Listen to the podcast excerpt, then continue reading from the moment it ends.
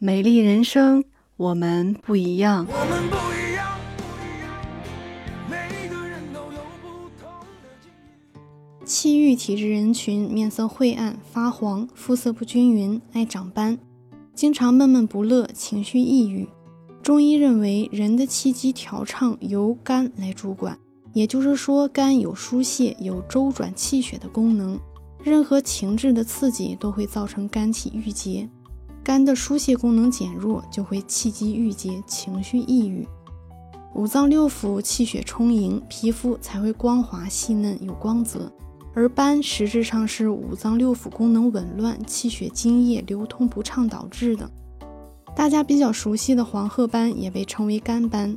中医认为肝藏血，肝的气机一定要通畅。如果长期情志抑郁，或者是阴血消耗的太多，都有可能会导致肝气郁结，时间长了就容易化热灼伤阴血，面部皮肤失去了气血的滋养，就会形成斑。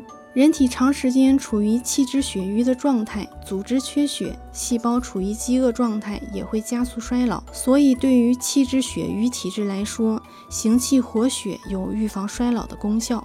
针对气郁体质人群面色晦暗、发黄、肤色不匀、长期长斑等特点，日常护肤需要以美白为主的同时，注意保湿。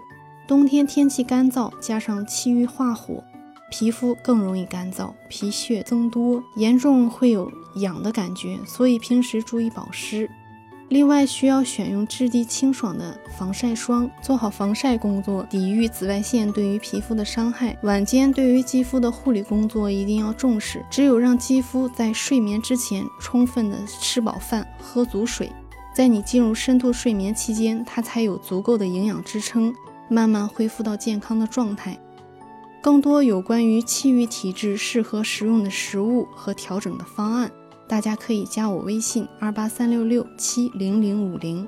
气郁体质由于长期情志不畅、气机郁滞而形成的。体育锻炼的目的是调理气机、舒畅情志，所以需要尽量增加户外运动，循序渐进，慢慢增强强度。比如跑步、登山、游泳、打球，都有鼓动气血、抒发肝气、促进食欲和改善睡眠的作用。气郁体质美容养颜的关键是要疏肝理气，只有改善体质，才能从根本上改善肤色不匀、长斑的问题。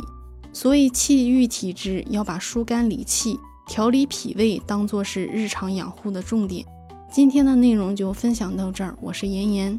如果你喜欢我的节目，可以关注订阅，能够及时收听更多最新内容。